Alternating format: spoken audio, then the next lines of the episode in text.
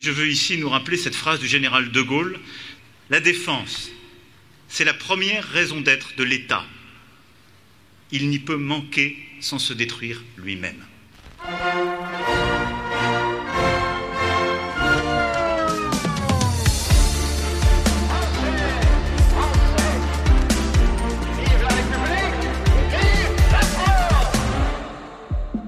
Ob Anspruch und Wirklichkeit noch zueinander passen bei den französischen Streitkräften, das wurde in Paris im Sommer diskutiert. Staatspräsident Emmanuel Macron stellte mit einem Zitat de Gaulle's klar, wie er die Sache sieht. Die Verteidigung ist der wichtigste Grund für die Existenz des Staates. Der Staat kann sie nicht vernachlässigen, ohne sich selbst zu zerstören.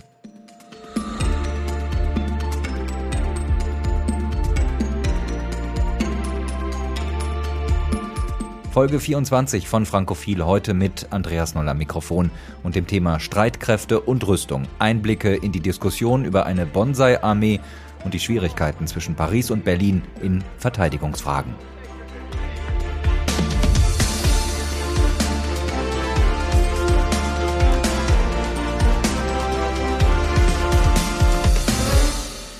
Als Bundeskanzler Olaf Scholz vor gut einem Monat die Bundeswehrtagung in Berlin besuchte, da machte er deutlich, was in Zukunft der Anspruch der Deutschen sein wird. Die stärkste Ökonomie Europas will auch in Verteidigungsfragen die Führung übernehmen. Als bevölkerungsreichste Nation mit der größten Wirtschaftskraft und Land in der Mitte des Kontinents muss unsere Armee zum Grundpfeiler der konventionellen Verteidigung in Europa werden, zur am besten ausgestatteten Streitkraft. Bundeskanzler Olaf Scholz im September. Und bei einem NATO-Ministertreffen vor wenigen Tagen legte die Bundesregierung nach. Unter ihrer Führung soll ein europäisches Flugabwehrsystem in Europa aufgebaut werden. 14 vornehmlich ost- und mitteleuropäische Staaten haben sich bereits angeschlossen. Militärische Führung, das war bislang die Aufgabe Frankreichs in Europa. Doch Paris hat sich der deutschen Initiative nicht angeschlossen. Und auch sonst knirscht es nicht nur in Energiefragen zwischen beiden Ländern. Auch bei wichtigen Rüstungsprojekten wie dem Kampfflugzeug der nächsten Generation FCAS oder der Entwicklung eines deutsch-französischen Kampfpanzers gibt es keine Fortschritte. Zumindest keine, von denen die Öffentlichkeit bislang erfahren durfte. Dabei hatte der neue französische Verteidigungsminister Sébastien Lecornu unlängst noch erklärt, das neue Kampfflugzeug hat Priorität für Berlin und Paris und es wird kommen. Le SCAF est un projet prioritaire. Il est attendu autant par Berlin que par Paris et ce projet se fera. Je ne peux pas être plus direct. Frankreichs Verteidigungsminister Sébastien Lecornu über den deutsch-französischen Rüstungsstreit und die Debatte über die Ausstattung der französischen Armee wollen wir heute sprechen mit Gaspar Schnitzler, Sicherheitsexperte am Institut de Relations Internationales et Stratégiques in Paris und mit Sven Arnold. Er hat bis vor einem Jahr als Länderreferent Deutschland im französischen Verteidigungsministerium in Paris gearbeitet und ist derzeit Gastwissenschaftler bei der Stiftung Wissenschaft und Politik in Berlin. Gaspar Schnitzler, die erste Frage geht an Sie. Es knirscht also gewaltig in den Beziehungen zwischen Deutschland und Frankreich gerade, auch in Verteidigungsfragen. Jüngster Anlass eben das Raketenabwehrsystem. Welche Probleme hat Paris damit? Ja, ja, das stimmt. Also ähm, diese Initiative wurde in Frankreich äh, ziemlich schlecht aufgenommen. Ähm, es gibt mehrere Gründe dafür. Ich würde sagen, der Hauptgrund dafür ist wohl ähm, die Wahl eines israelischen Systems, also Aro 3, statt auf eine europäische Lösung zu setzen, was im Widerspruch zur Idee der europäischen strategischen Autonomie steht, was die Deutschen strategische Souveränität nennen, für die sich äh, Frankreich seit Jahren einsetzt. Zweitens würde ich sagen, sieht Frankreich diese Initiative auch als äh, Konkurrenz zur französisch-italienischen Raketenabwehrsystem, also SAMPT, das von Thales und MBDA schon seit Jahren entwickelt wurde und zurzeit modernisiert wird. Und schließlich ist es ein, vielleicht ein weiterer Grund, auch die ähm, Wahrnehmung einer deutschen Strategie zur politischen Führung im Bereich Verteidigungsfragen und äh, zwar insbesondere gegenüber mittel- und osteuropäischen Ländern, was Frankreich äh, beunruhigt. Sven Arnold, äh, Gaspar Schnitzler hat es gerade schon anklingen lassen. Es geht auch um Machtfragen vermutlich bei diesem Problem. Das Raketenabwehrsystem bedeutet in der Konsequenz, dass die Technik, auch das haben wir gerade schon gehört, dafür in den USA und wohl auch in Israel eingekauft werden soll.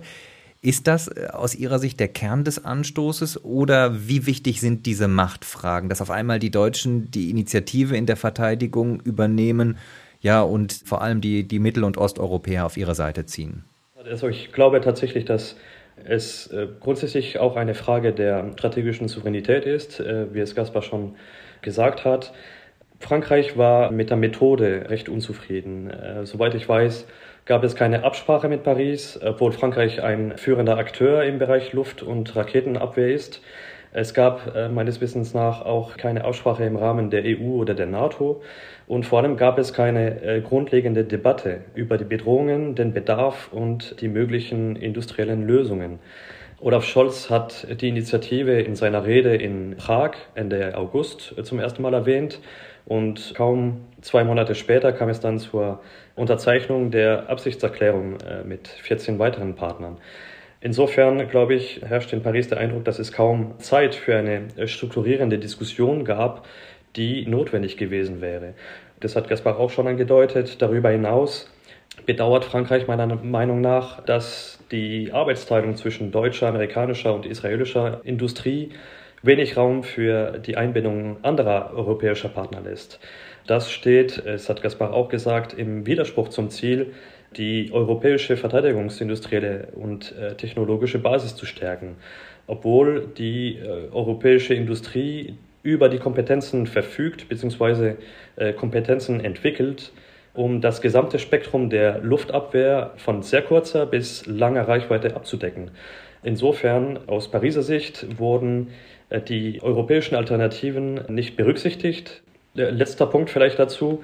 Ich glaube, dass Frankreich auch befürchtet, dass diese deutsche Initiative äh, das europäische Raketenabwehrprojekt Twister in Gefahr setzt. Dieses Projekt, das im Rahmen der äh, PESCO, also im europäischen Rahmen, entwickelt wird, an dem Deutschland auch teilnimmt, wurde in den äh, Präsentationen der ESSI, also der European Sky Shield Initiative, nicht erwähnt worden. Äh, was die Frage der Zukunft dieses Projektes auch aufwirft. Also es gibt einige äh, Fragen, die noch offen bleiben. Früher oder später wird sich auch die Frage der Interoperabilität mit dem israelischen System äh, stellen. Also ich glaube, das sind alles Gründe, warum Frankreich diese Initiative eher skeptisch und, und kritisch betrachtet. Glauben Sie denn, die französische Seite hätte ein Interesse daran gehabt, in diese Ko Kooperation mit den aktuell ja 15 Staaten einzusteigen? Das Problem ist, dass es keine Debatte gab. Es hätte davor eine strukturierende Diskussion benötigt. Wer was machen kann, wie ist die Bedrohungslage. Wenn Frankreich jetzt äh, unterzeichnet hätte, äh, hätte es sozusagen bedeutet, sich äh, zum Kauf von Systemen zu verpflichten, ohne zu wissen, ob sie für die Bedürfnisse passend sind. Die Einstellung ist in Deutschland anders, ähm, habe ich den Eindruck, als in Frankreich. Die Logik ist etwas anders. Für Deutschland geht es darum, schnell marktverfügbare Systeme zu beschaffen, auch um das Sondervermögen äh, Bundeswehr, also die 100 Milliarden, äh, umzusetzen. Frankreich setzt einen starken Akzent auf die Stärkung der äh, Verteidigungsindustrie, der europäischen Verteidigungsindustrie. Ja, ich glaube, das ist ein, ein wichtiger Aspekt. Für Deutschland geht es darum, schnell marktverfügbare Systeme zu, zu beschaffen. Das hat Generalinspektor Zorn auch wieder betont vor einigen Wochen. Äh, das steht eigentlich auch schon im Koalitionsvertrag. Also schon vor dem äh, Ausbruch des Krieges in der Ukraine stand bereits im Koalitionsvertrag, äh, dass bei der Beschaffung marktverfügbare Systeme zu priorisieren sind. Da fehlt ein bisschen die Debatte in Deutschland zu dieser Frage der marktverfügbaren Systeme. Die Frage ist, was ist überhaupt marktverfügbar, beziehungsweise was bedeutet es? Marktverfügbar bedeutet nicht äh, sofort lieferbar. Das heißt, die Systeme müssen auch erst bestellt, hergestellt und geliefert werden. Und äh, wenn man sich die globale, aber auch die interne in den USA äh, Nachfrage anschaut, also die äh, steigende Nachfrage nach denselben Systemen, muss man da auch mit Zeitverschiebungen eigentlich rechnen. Also ich glaube, es gibt einige Nachteile, die nicht berücksichtigt äh, werden bei dieser Art von Beschaffungen. Also marktverfügbar hat auch Nachteile. Ein weiterer Nachteil ist äh, natürlich die Frage der, der strategischen Souveränität. Wenn man sich auf marktverfügbare Systeme konzentriert aus Drittstaaten, dann ist auch die Gefahr da, dass man sich in einer Art irreversiblen Abhängigkeitszyklus befindet. Und dann auch nicht mehr rauskommt. Das ist, glaube ich, eine Gefahr, die in Deutschland nicht so wirklich wahrgenommen wird, weil man äh, das Ziel verfolgt, schnell äh, zu beschaffen, marktverfügbare Systeme zu beschaffen, überwiegend aus den USA, äh, weil man auch das Sondervermögen schnell umsetzen will. Gaspar, es gibt ja nicht nur die Probleme mit dem Rüstungsprojekt des Raketenabwehrsystems zwischen Deutschland und Frankreich. Es gibt ja auch zum Beispiel das deutsch-französisch-spanische Prestigeprojekt FCAS. Auch das hängt irgendwie in der Schwebe. Es geht dabei um die Entwicklung der nächsten Generation von Kampfflugzeugen in Kombination mit Drohnen. Gibt es dafür strukturelle Gründe, dass es zwischen Deutschland und Frankreich bei, diesen, bei dieser rüstungspolitischen und rüstungstechnischen Zusammenarbeit immer wieder hakt? Ja, strukturelle Gründe gibt. Ähm, ich würde sagen, äh, allgemein im Bereich Verteidigung gibt es zwischen Deutschland und Frankreich ein echtes Vertrauensproblem. Es liegt vor allem an ähm, schlechten Erfahrungen in der Vergangenheit, in vergangene Kooperationsprogramme, äh, wie zum Beispiel äh, beim A400M und auch ähm, vielleicht an der Angst, um anderen über den Tisch gezogen zu werden oder dass äh, der andere einfach seinen, seinen Willen den anderen aufzwingt. Und es ist wahrscheinlich, was diese Zusammenarbeit so, so schwierig macht. Beim FCAS würde ich sagen, liegt es auch daran, dass es an einer politischer Führung mangelt. Ich denke, dass Scholz und Macron ähm, sich richtig mit dem Thema befassen äh, müssen und deutlich ihre Vision durchsetzen müssen um zu verhindern, dass die Industrie alleine das Programm bestimmt, wie es zurzeit gerade ist. Diese gemeinsame Entwicklung des FCAS hat sich wegen industrieller Rivalitäten bereits jetzt schon verzögert. Auf Seite von Dassault besteht ähm, die, die Befürchtung, dass Airbus Technologien erwerben könnte, die das Unternehmen nicht beherrschen, wie zum Beispiel äh, Flugsteuerung. Und auch, dass auf langfristiger Ebene Airbus vielleicht eines Tages Dassault aufkaufen könnte um die äh, Konsolidierung der europäischen Luftfahrtindustrie äh, fortzusetzen, die in den äh, Jahren 2000 begonnen hatte. Auf Seite Airbus würde ich sagen, will sich Airbus nicht in dieser Zulieferrolle drängen lassen. Das Schlimme daran ist, dass es jetzt in Frankreich mehr und mehr Stimmen geben, die ähm, diese Zusammenarbeit mit Deutschland einstellen wollen. Das so unter anderem macht jetzt heftig Lobbying äh, für eine französische Lösung, zum Beispiel eine modernisierte Version des äh, Rafale mit dem Argument, dass das so über das Know-how verfügt, um ein solches Gerät alleine zu entwickeln. Also einerseits stimmt es, dass Frankreich dieses Know-how hat, aber hier geht es vor allem um finanzielle und politische Fragen. Und Frankreich hat auf jeden Fall nicht die Ressourcen äh, finanziell, um ein solches Programm allein zu entwickeln. Und auf politischer Ebene würde das Scheitern eines so strukturierendes Programms ein besonders negatives Signal sein. Negativ sowohl für die deutsch-französische Einheit, aber auch für die strategische Autonomie Europas allgemein. Das heißt, Sie gehen davon aus, dass das Programm nicht scheitert, trotz der wirklich dramatischen Wasserstandsmeldungen, die wir im Moment bekommen? Es ist schwer zu sagen. Ähm, ich gehe nicht davon aus, dass es nicht scheitern wird. Ich hoffe, dass es nicht scheitern wird. Aber man muss zugeben, dass die Zeichen äh, zur Zeit äh, ziemlich negativ sind. Und wenn man auch ein bisschen in der Vergangenheit äh, guckt, gab es schon Projekte für einen gemeinsamen Kampfflugzeug. Es hat damals gescheitert. Deutschland hat dann den Eurofighter entwickelt und Frankreich den Rafale. Schwer zu beantworten, aber ich hoffe, dass es klappen wird auf jeden Fall. Schwer zu beantworten ist wahrscheinlich auch die Frage nach der Verantwortung wer eigentlich Verantwortung für den aktuellen ja, Rückstand und für die aktuellen Probleme übernehmen muss. So wie Sie es geschildert haben, ist es sowohl die politische Seite als auch die industrielle Seite, sowohl in Frankreich als auch in Deutschland. Ja, ich würde sagen, äh, vor allem die Industrie, weil es gab schon äh, vor ein paar Monaten Abkommen zwischen Dassault und Airbus für diese, diese Flugsteuerung. Aber dann wurde es von Airbus, äh, wurde die Debatte wieder geöffnet und jetzt äh, mussten neue Abkommen äh, gefunden werden. Also auf industrieller Seite auf jeden Fall, auf politischer Seite, wie gesagt, weil es an politischer Führung mangelt. Das Problem ist, würde ich sagen, auch, dass die Beziehung in diesem Projekt nicht ausgeglichen ist, in dem Sinne, dass Frankreich wirklich Deutschland braucht, um dieses Projekt zu entwickeln, weil wir nicht in der Lage sind, finanziell alleine ein anderes Projekt zu entwickeln, wo Deutschland eigentlich es auch anders machen könnte und einfach äh, mehr F-35 kaufen könnte. Also amerikanische Kampfflugzeuge. Ja, genau, amerikanische Kampfflugzeuge. Und vielleicht ist, beteiligt sich diese Situation an der ganzen Lage und ähm, ja. Wir haben jetzt viel über den französischen Wunsch nach ja, rüstungspolitischer, nach militärischer Souveränität in Europa gehört. Aber dieser Wunsch, der deckt sich nicht so ganz mit den praktischen Erfahrungen, die wir derzeit in dem, im Ukraine-Krieg sammeln. Da gehört nämlich Frankreich bislang zur Schlusslichtgruppe bei den Waffenunterstützungslieferungen für die Ukraine. Aber auch das wäre natürlich eine Möglichkeit, äh, militärische Souveränität der Europäer zu erzeugen. Können Sie sich erklären, woran das liegt? Ja, das ist eine sehr interessante Frage. Also Frankreich wurde vorgeworfen, ähm, die Ukraine nicht ausreichend zu unterstützen und auch in den letzten Jahren eine zu nachgiebige Politik gegenüber Russland äh, betrieben zu haben. Ich glaube, diese Kritik äh, der mittel- und osteuropäischen Ländern liegt auch daran, dass äh, Frankreich der Ansicht ist, einen Dialog mit Russland aufrechterhalten äh, zu wollen, weil Russland mit oder auch ohne Putin weiterhin als Staat existieren wird, auch nach dieser äh, Krieg in der Ukraine und auch ein Nachbarstaat der EU bleiben wird.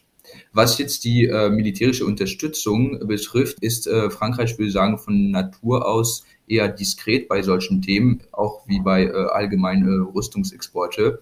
Was nicht bedeutet, dass Frankreich nicht die Ukraine unterstützt, sondern dass wir weniger darüber kommunizieren, als zum Beispiel die Briten es machen. Es wurden auf jeden Fall weniger Waffen geliefert als in anderen Ländern, aber man muss auch sagen, ähm, dass es sich um neue Kapazitäten handelte, aus Kapazitäten der letzten Generation und nicht aus ähm, äh, ehemaligen sowjetischen Kapazitäten wie in Ost- oder äh, Zentraleuropa.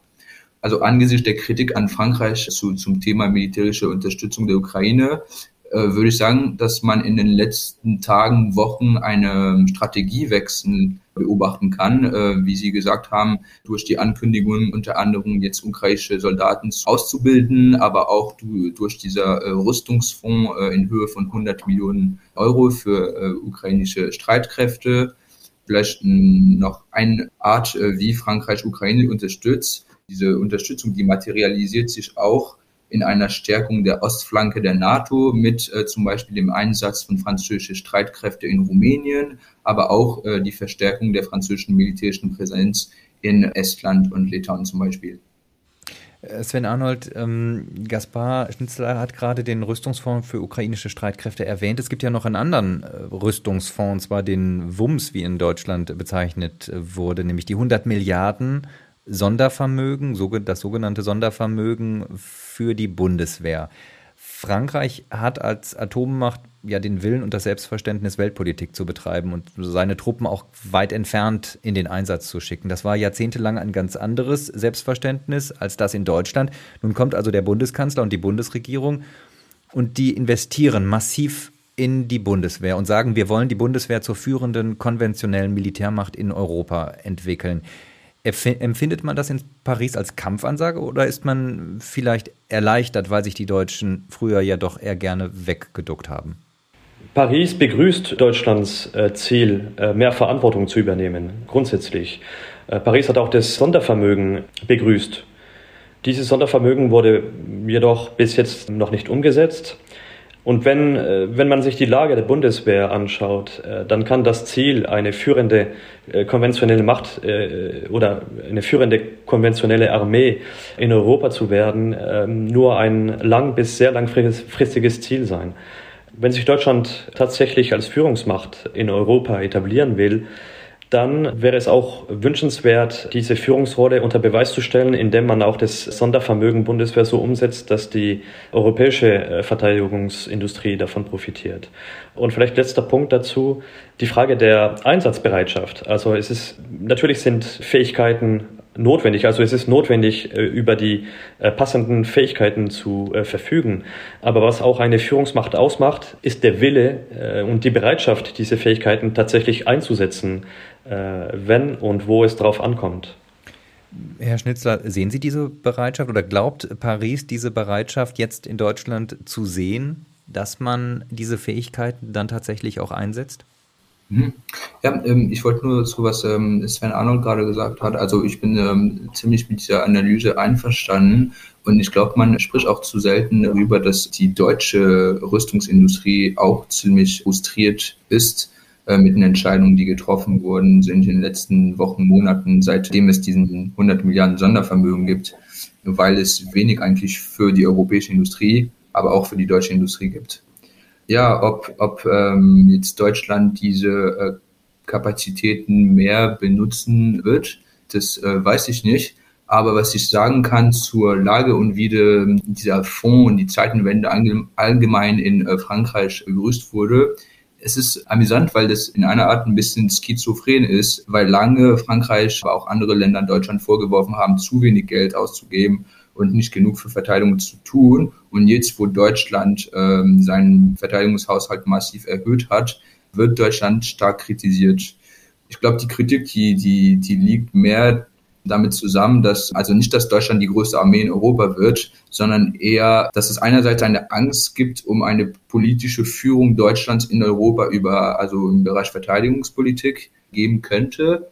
Und auch, wie Sven Arnold es schon gesagt hat, die Entscheidungen, die getroffen worden sind, besonders äh, jetzt ausländische Rüstung, äh, amerikanische Rüstung zu kaufen, sehr schlecht wahrgenommen wird. Und Widerspruch mit dem Projekt der strategischen Autonomie ist. Und vielleicht das Letzte, was ich noch sagen wollte dazu, man muss rücksichtig darauf sein, auch dass wir jetzt nicht die gleichen Realitäten haben in Frankreich und Deutschland. Und es ist ein bisschen schwer für, die, für Frankreich und für Franzosen, das zu verstehen, dass vielleicht deutsche, äh, deutsche Streitkräfte nicht im gleichen Zustand sind wie die französischen, die seit Jahren dauernd im Ausland eingesetzt werden. Und äh, wenn man äh, in den letzten Jahren in Deutschland äh, sich zum Beispiel die äh, Berichte über ähm, die Verfügbarkeit der verschiedenen äh, Kapazitäten anguckt, die jedes Jahr, ich glaube, ähm, im Bundestag veröffentlicht, veröffentlicht werden, äh, merkt man, dass es schon viele äh, Mangel und Kapazitätslöcher gibt, die jetzt schnell aufgefüllt werden müssen.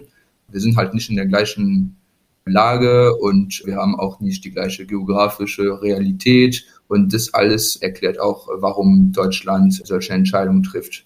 Aber ich meine, das muss jetzt auch keine Ausrede sein, weil für manche Projekte habe ich einfach keine, äh, keine Antwort, warum, warum Deutschland äh, viele entschieden hat, jetzt äh, das äh, Tiger-Helikopter jetzt nicht zu modernisieren oder warum Deutschland ein ähm, Boeing äh, P8 Poseidon äh, kaufen will, statt äh, das deutsch-französische Projekt zu entwickeln. Also, da geht es um Seefernaufklärung, oder? Ja, genau. Das ist gerade ein gutes Stichwort gewesen von Gaspar Schnitzler, der Zustand der Streitkräfte. Lassen Sie uns mal auf den Zustand der französischen Streitkräfte schauen. Da gab es in diesem Sommer in der französischen Presse ein wenig Aufregung, weil im Verteidigungsausschuss der Nationalversammlung über die Einsatzfähigkeit der Streitkräfte geklagt wurde. Generalstabschef Thierry Burkhardt äh, wird zitiert mit den Worten, unsere Eigenschaft als Einsatzarmee befähigt uns spontan nicht, einen bewaffneten Konflikt auf hohem Niveau zu bestehen. Zitat Ende. Nun schielt natürlich auch ein Generalstabschef auf mehr Geld für die Truppe. Da kann ein bisschen Klagen über mangelnde Einsatzfähigkeit sicher nicht schaden. Aber sind die französischen Streitkräfte, kann man das so sagen, kaputt gespart? Natürlich wurde auch in äh, Frankreich in den letzten Jahrzehnten viel zu wenig in Verteidigung investiert. Die französische Armee hat auch Fähigkeitslücken und Schwierigkeiten, äh, was die ähm, Aufrechterhaltung des Betriebszustands angeht. Es mangelt auch an äh, Munition, an Komponenten, an Ersatzteilen. Ähm, jedoch wurde keine operative Funktion aufgegeben. Es wurden keine Fähigkeiten ganz aufgegeben. Frankreich hat nach wie vor bei weitem die äh, fähigste Armee Europas und verfügt über ein äh, vollständiges Armeemodell und das wird auch so bleiben.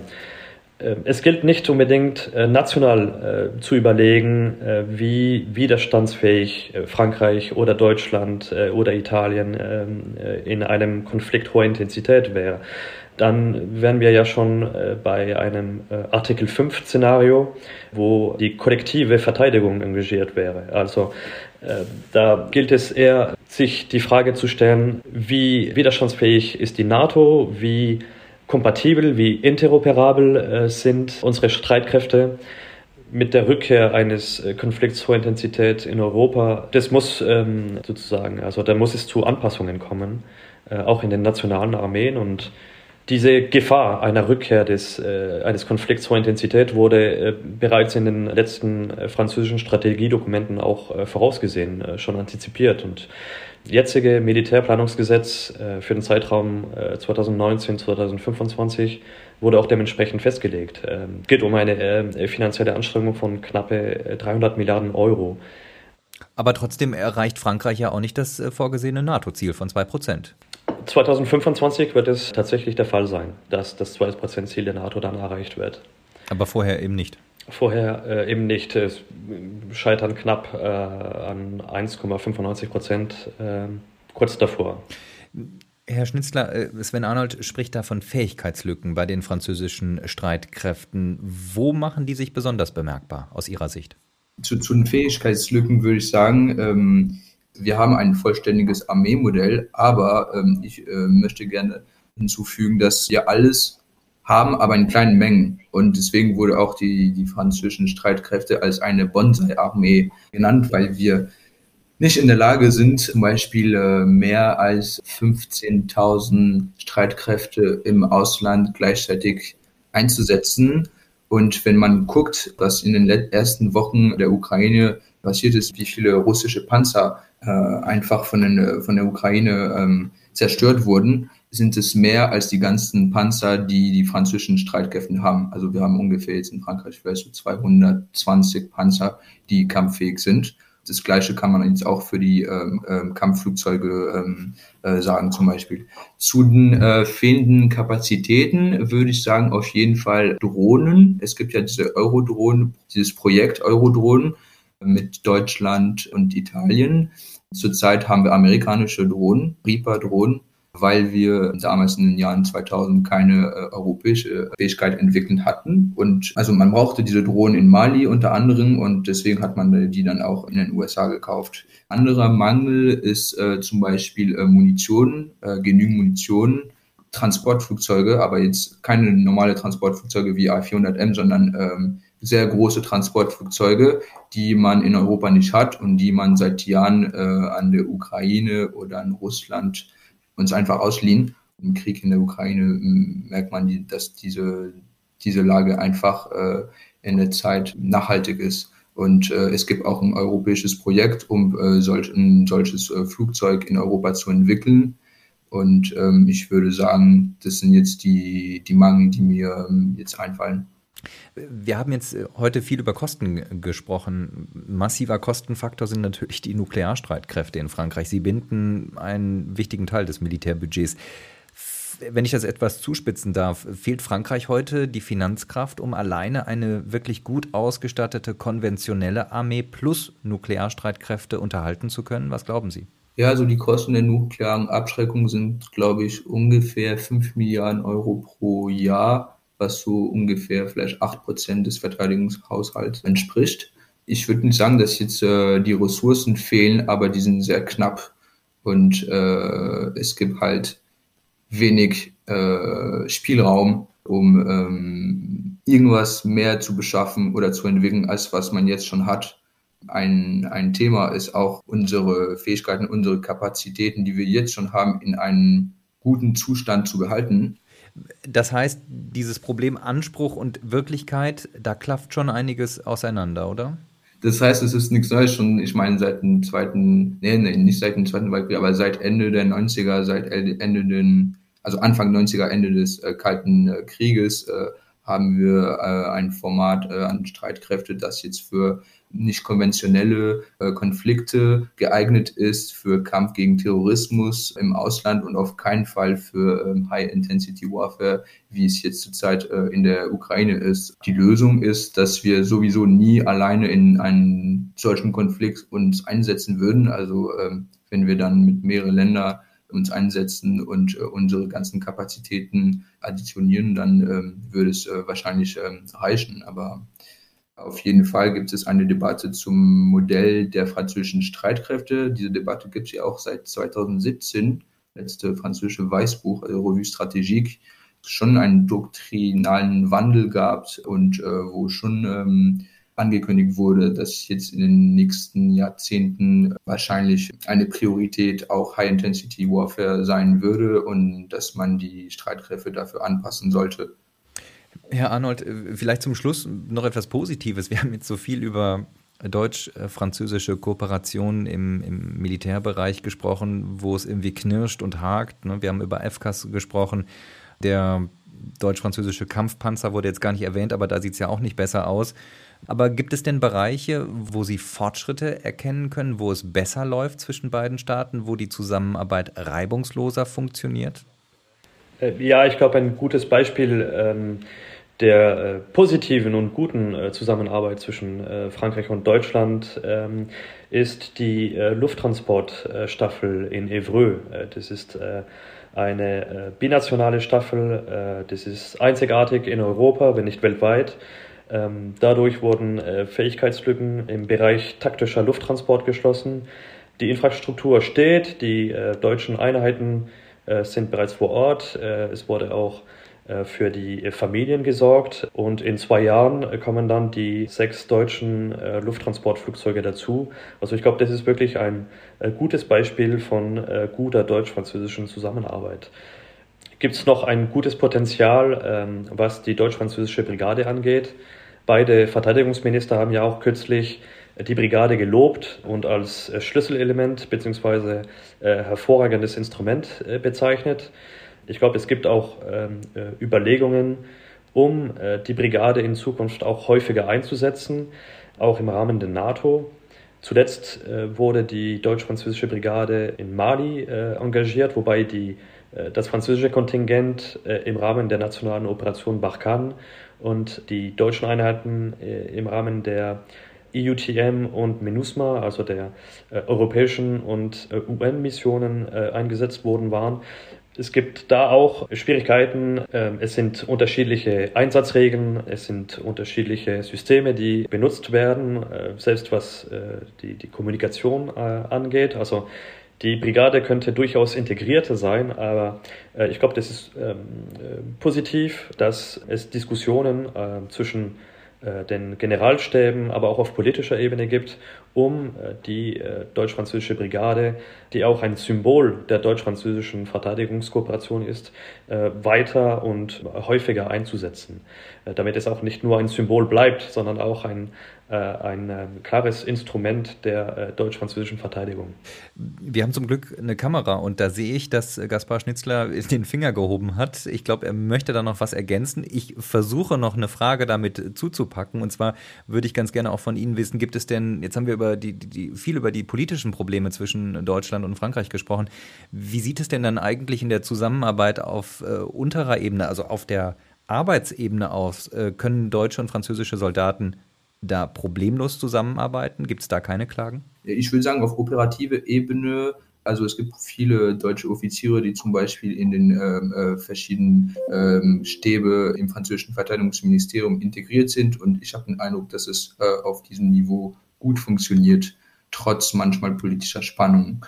Und ähm, das Positive, was, was ich jetzt als Schlusswort sagen wollte, ist, man hat jetzt in den letzten Stunden, Tagen äh, viel über diese Absage des Ministertreffens zwischen Frankreich und Deutschland gesprochen und man hat es als einen Tiefpunkt in der deutsch-französischen Beziehung dargestellt. Und ähm, ich wollte sagen, dass ich mit dieser Analyse eigentlich nicht einverstanden bin. Es gibt auf jeden Fall Spannungen und Schwierigkeiten, das haben wir jetzt auch äh, heute be besprochen. Es gibt ein, eine Reihe von Themen, wo man sich noch einigen muss und insbesondere im Bereich Verteidigung. Aber ich glaube im Gegenteil, dass dieser Aufschub ein gutes Zeichen ist. Und zwar warum? Weil es bedeutet, dass die beiden Länder, Frankreich und Deutschland, ein echtes, greifbares und auch ehrgeiziges Abkommen erreichen wollen und nicht einfach mit oberflächlichen Ankündigungen äh, sich begnügen wollen. Und das ist eigentlich ziemlich positiv. Und äh, umgekehrt wäre es in diesem Fall ein schlechtes Zeichen gewesen. Geld und Führung. Einblicke in den deutsch-französischen Verteidigungsstreit und den Zustand der französischen Armee. Das war heute unser Thema in Folge 24 von Frankophil mit Gaspar Schnitzler vom Institut de Relations Internationales et Stratégiques in Paris und Sven Arnold, Gastwissenschaftler bei der Stiftung Wissenschaft und Politik in Berlin. Die wissenschaftliche Begleitung lag bei Landry Charrier. Der Dank für die Unterstützung und Förderung geht an das Gustav Stresemann Institut in Bonn und den Deutsch-Französischen Bürgerfonds. Am Mikrofon war Andreas Noll.